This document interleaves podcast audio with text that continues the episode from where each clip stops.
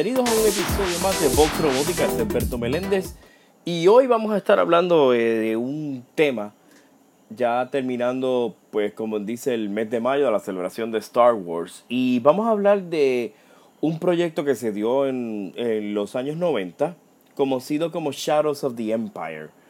Eh, vamos a hablar un poquito de ese tema, qué fue lo que realmente y cómo se puede aprovechar ese proyecto multimedia que fue Shadows of the Empire, cual tuvo que ver entre un tiempo entre Empire Strikes Back y Return of the Jedi. Pero primero que todo, vamos a hablar de dos noticias que surgieron este, el día de hoy. Yo pues ya las puse por lo menos eh, una de ellas en Facebook, en la página de Facebook. Les invito a que les den like, Vox Robótica. Y otra que todavía pues estamos, ¿verdad? Eh, ya había salido por la tarde, pero ya viendo un poco de más información. Pero vamos primero a la que ya eh, se había desarrollado en la página de Vox Robótica en Facebook sobre el villano de Transformers The Last Night. Como todos saben, eh, la película de Transformers tiene una secuela, una nueva secuela de Last Night que se va a empezar a filmar ahora en junio de este año. Entiendo que va a salir para el año que viene la película. Y como nota curiosa, el villano principal va a ser Megatron, que regresa. Y como yo lo puse, este salió como una especie de teaser en, la información que yo saqué en, comicbook.com de que se tiró con una especie de teaser con la cara de, de Megatron y con los sonidos que, que él hacía. Este, y es algo que yo por lo menos lo he estado viendo y no me da cierto sentido. Porque según lo que había entendido, o sea, claro, todos los que vieron eh, eh, Transformers uh, Dark, Dark of the Moon, que fue la tercera parte, y salía de que ya Megatron había muerto, porque eh, saben que Optimus Prime le arranca la cabeza en la última batalla. Ven, ahí está como que escuchando el, sonido, te lo estoy poniendo aquí. Es como una especie de, rugido mm, raro y sale la cara de Megatron y sale Transformers The Last Night.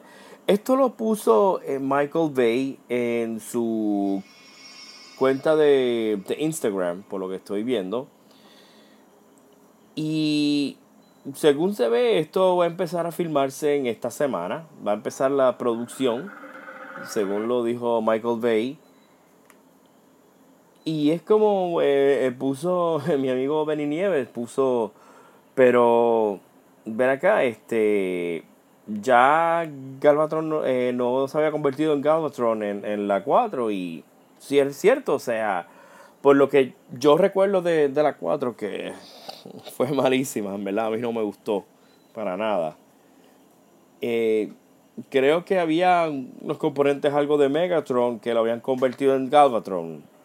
Que ahí sacaron de la misma, bueno, no la misma idea de cuando hicieron Transformers The Movie, los que recuerdan el clásico de la película de serie animada de los 80 que todas las reconocen claro, voy a decir y me perdono un spoiler de hace casi 30 años, eh, de que Optimus Prime muere, que fue algo, una muerte bastante dramática y, fuerte en, en, en, lo que ha sido ¿verdad? la historia de, de las películas y de sci-fi y Megatron a la misma vez también fallece y Megatron se convierte en Galvatron, que de hecho la voz de Galvatron en, la, película animada fue de Leonard Nimoy, el señor Spock, que bueno, fue ¿verdad? hace un año. Y ahora tratan de volver a traer a, a Megatron de nuevo en, en la quinta película, The Last Night no sé qué exactamente ¿verdad? van a, recrear en, esto de de traer a la vida de nuevo a Megatron. Claro, pueden haber bastantes teorías que vayan a hacer. Ahora me imagino que tendrán todos los rumores, las teorías, cómo va a ser, o mm, cuál es la razón de lo que hayan traído de nuevo. Que si la cabeza este, tiene un, un reproductor especial, o pueden hasta poner, no sé si ponen de los Headmasters, no sé. Pero por lo menos eso es ya lo que fue anunciado, de que el villano de The Transformers The Last Night, o la 5, es nada más y nada menos que Megatron. Así que ya va a empezar esta, producción esta semana. Vamos a ver. Mm, yo en verdad perdí mucha fe. Eh, la primera a mí siempre me gustó. Fue bastante buena. Eh, la segunda mmm, la encontré regular. Eh, tuvo mucho, demasiadas explosiones. No me. No, no, y, y la tercera empecé poco a poco a, a que no que me encantó, pero la encontré un poco mejor que, que, la, que la segunda. Pero la cuarta, Age of Extinction, Dios mío, horrible. O sea, eh, yo en verdad no, no, no quiero ni recordarme mucho de esa película porque es que, o sea, todo fue malo en verdad. Y me, hubiera, me, gustó el concepto de que hicieron algo diferente. Este, no, no estaba Shia LaBeouf, está este Mark Wahlberg, pero como quiera, eh, una película bastante mala. Claro, el, que sea fanático de los Transformers, eh, sí, y, no estoy, ¿verdad? Es mi opinión. No necesariamente uno tiene que estar, ¿verdad? En, de acuerdo con las opiniones eh, que uno dé. Y como digo, la primera y la tercera, pues me, la, primera me encantó, la segunda pues un poquito regular, la tercera pues fue bastante buena. Y vamos a ver qué sucede con esta Last Night, vamos a ver cómo la van a realizar. Yo espero que por lo menos, eh, no estoy esperando algo increíble, pero algo digamos superior a lo que fue um, Age, Age of Extinction. Así que vamos a ver, ellos tienen ya bastante tiempo a ver si dan una buena, a ver qué sucede. Otra película que quería, otra, perdón, otra noticia que quería discutir rápido, este, y es sobre Star Wars Rogue One. Hoy salió en muchos de los medios, este, ¿verdad? En redes sociales, en muchos websites que aparente alegadamente Rogue One, Star Wars Story, que es la película que va a salir ahora para este 16 de diciembre, se está comentando de que los ejecutivos de Disney no les gustó cómo les reeditaron y tienen que volver ahora a hacer este bastantes reshoots, o sea, par de tomas que supuestamente son bastante eh, caras o, un poquito eh, dificultosas de hacer. Y hay par de detalles que los ejecutivos de Disney dijeron, no, esto no me gusta. No sé cómo exactamente cuáles fueron las razones que, quieren hacer. Hay un, hay un rumor de que uno de los oficiales imperiales eh, se va a llamar Director Krennic. No sé si es el que sale en la imagen de, de Rogue One, eh, que sale este él parado detrás de, uno de los mapas eh, cuando estaba en la misma estrella de la muerte. ¿Se acuerdan de New Hope cuando estaba acercándose a la base de, del planeta Yavin, que era como una especie de pantalla negra, salía la imagen de, un planeta. Pues en esta sale eh, él, este, quien juraba que iba a ser era eh, Grand Moff Tarkin y que me di cuenta va a ser otro oficial imperial. Eso pues no, no lo sabía. Me imaginaba que iba a ser Tarkin porque pues estaban hablando pues sobre la idea de robar los planos de la estrella de muerte. Claro, vamos a aclarar, este Peter Cushing eh, falleció bastante tiempo, era eh, Grand Moff Tarkin. No sé cómo iban a traer a, al general Tarkin, ¿verdad? Para poderlo recrearlo con la misma eh, eh, línea de tiempo, timeline, con A New Hope, ya que saben que Star Wars Rogue One tiene que ver mucho con esa línea este, de tiempo timeline que está entre A New Hope ya que son pues el equipo de rebeldes, escuadrón de rebeldes que se roban los planos de la Estrella de la Muerte para entonces poderlo eh, tener los rebeldes y pues ya saben lo que sucede en, en A New Hope. Eh, un episodio 4. Mucha gente cree que ahora esto puede crear cierta crisis con haber, eh, eh, a que los ejecutivos de Disney no les gustó eh, cómo fue que terminó la película, cómo fue la, algunas de las escenas de la película, volver a hacerla de nuevo. Yo creo que esto no necesariamente es una crisis tan, esto sucedió también en Force Awakens, esto siempre sucede en muchas de estas películas. Los ejecutivos dicen, pues ok, esto fue lo que terminaron, mira, no me gustó esto, tienes que volver a hacer esto, esto y nuevo, nuevo. Y vamos a ser realistas, señores. Eh, con todo el avance de la tecnología, efectos especiales, eh, tanto adelante muchas cosas que se, que, se han, que se han desarrollado estos últimos años para que puedan desarrollar esto rápido. Yo no veo ningún, perdón, no veo ningún inconveniente de que puedan este, realizar el trabajo ya terminado para desde la fecha de lanzamiento, que será el 16 de diciembre. Disculpen. Así que vamos a ver, yo confío en Gareth Edwards. Gareth Edwards, este tremendo director, él había hecho, él hizo la nueva película de Godzilla, él ha hecho bastantes películas buenas y y a mí, pues, entiendo de que lo que vi de los visuales del, del trailer de Rogue One me gustaron. Ya lo habíamos discutido en la reseña en el canal de YouTube de, de Vox Robótica. Y esto no lo veo como algo tan. tan este. fuerte, ¿verdad? Yo entiendo que esto, pues, lo van a hacer en algún momento. Se filmarán algunas escenas rápidas, pueden atraer algún CGI. Lo que se está diciendo es que eh, los ejecutivos de Disney quieren que sea como una especie, ¿verdad? De, de, de digamos, de sentimiento que pueda fijarse como fueron este, muchas de estas películas de Star Wars, ya que si lo ven, el Rogue One este, tuvo, sí, tiene obviamente sus elementos de Star Wars, pero a lo mejor no se le da tanto el toque como a, como a lo mejor lo querían ver con Force Awakens o con las mismas otras películas que se han dado. Esto se puede arreglar, esto todavía tienen tiempo y yo vuelvo y repito, Rogue One para mí va a ser una buena película. No creo que esto sea algo de pánico, no creo que esto sea algo este, terrible para la película y para todos los que hicieron esta película.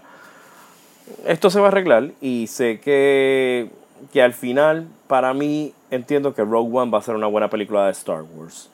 No pienso que vaya superior, sea ser superior a Force Awakens, pero se le puede dar el buen toque. Y esto, como digo, es una buena antesala, una excelente puerta para que sigan desarrollando más películas de Star Wars.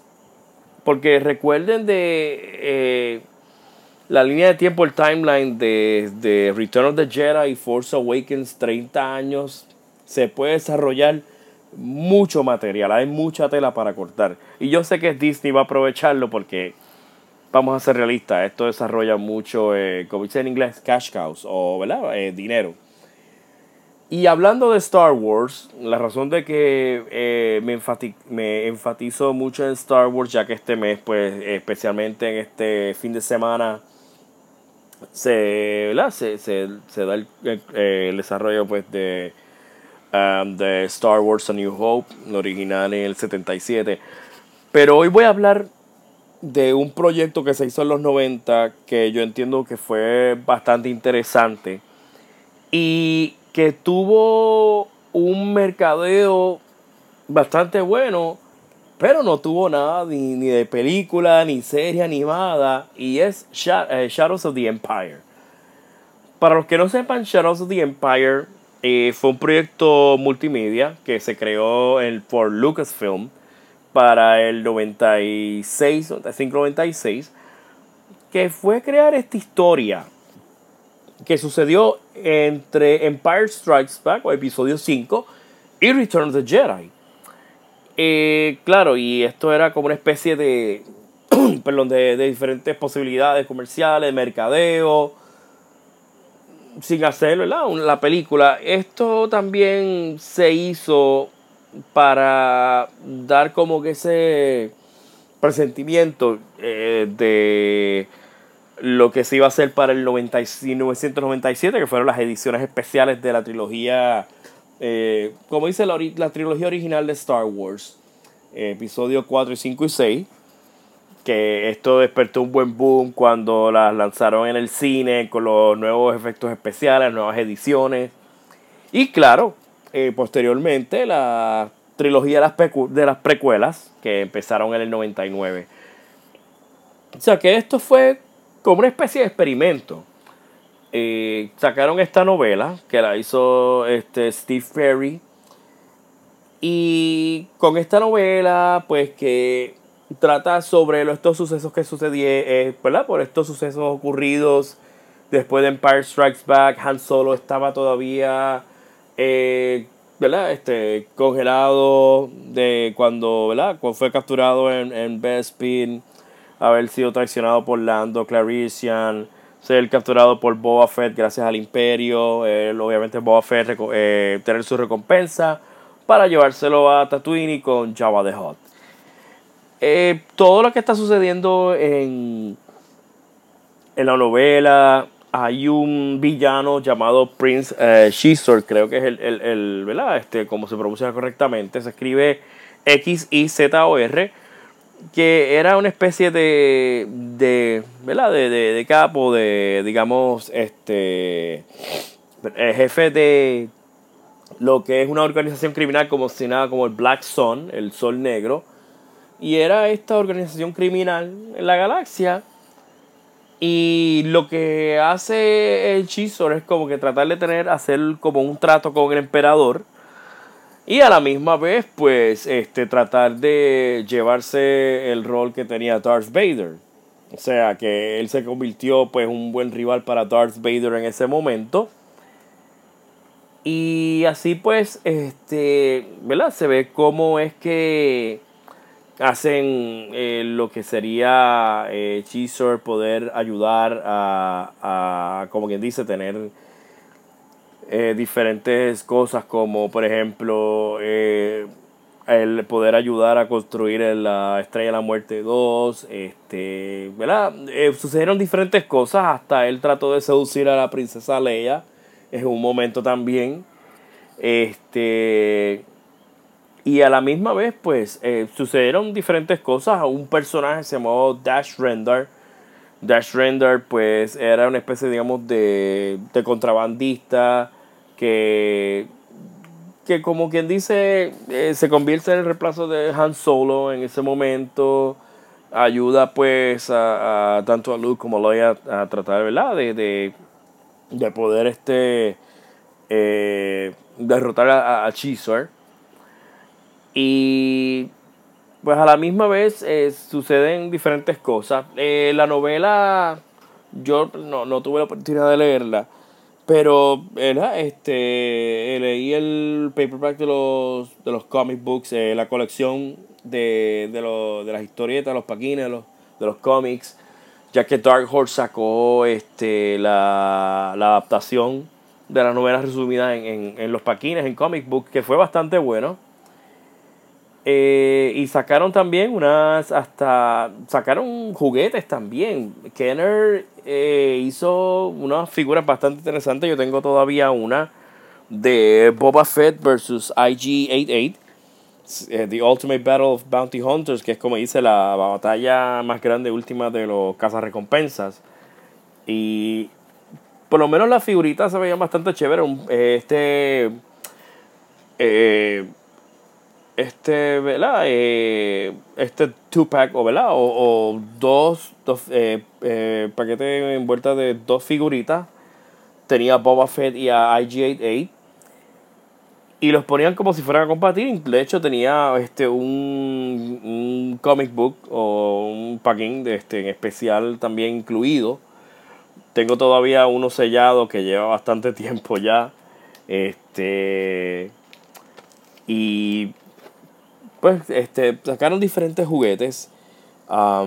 tienen también, por ejemplo, a Chewbacca, que estoy disfrazado como un Bounty Hunter. Tienen a Luke Skywalker, disfrazado como un guardián imperial. Eh, tiene una figurita de Dash Render. Tiene una figurita de Darth Vader contra Prince Chisor. Que son las que incluyen el, el, el cómic o el paquín de, de Dark Horse. Eh, sacaron este un Boba Fett Slave One, un Sub Trooper, que es como una especie de, ¿verdad? Eh, de, de speeder, de, de speeder bike, eh, un Millennium Falcon, un halcón milenario especial. Por lo menos la, la línea de juguetes que, que él sacó fue bastante bueno. Sacaron este, la nave Dash Render, un Rider. Y era bastante interesante la, la, la, mercancía que tiró Kenner para ese tiempo. También sacaron Micro Machines también, este, que tenían pues desde los personajes desde Luke, de Vader, el Emperador. Este, o sea, que sacaron bastantes personajes. Eh, sacaron um, por lo menos eh, diferentes personas como Chisor, Dash Render, Goody, que era el asistente de Chisor, Libo que es también este, un Libos. No, no, estoy pensando en Lobot, que era el asistente de Lando Clarician. Era otro, otro personaje.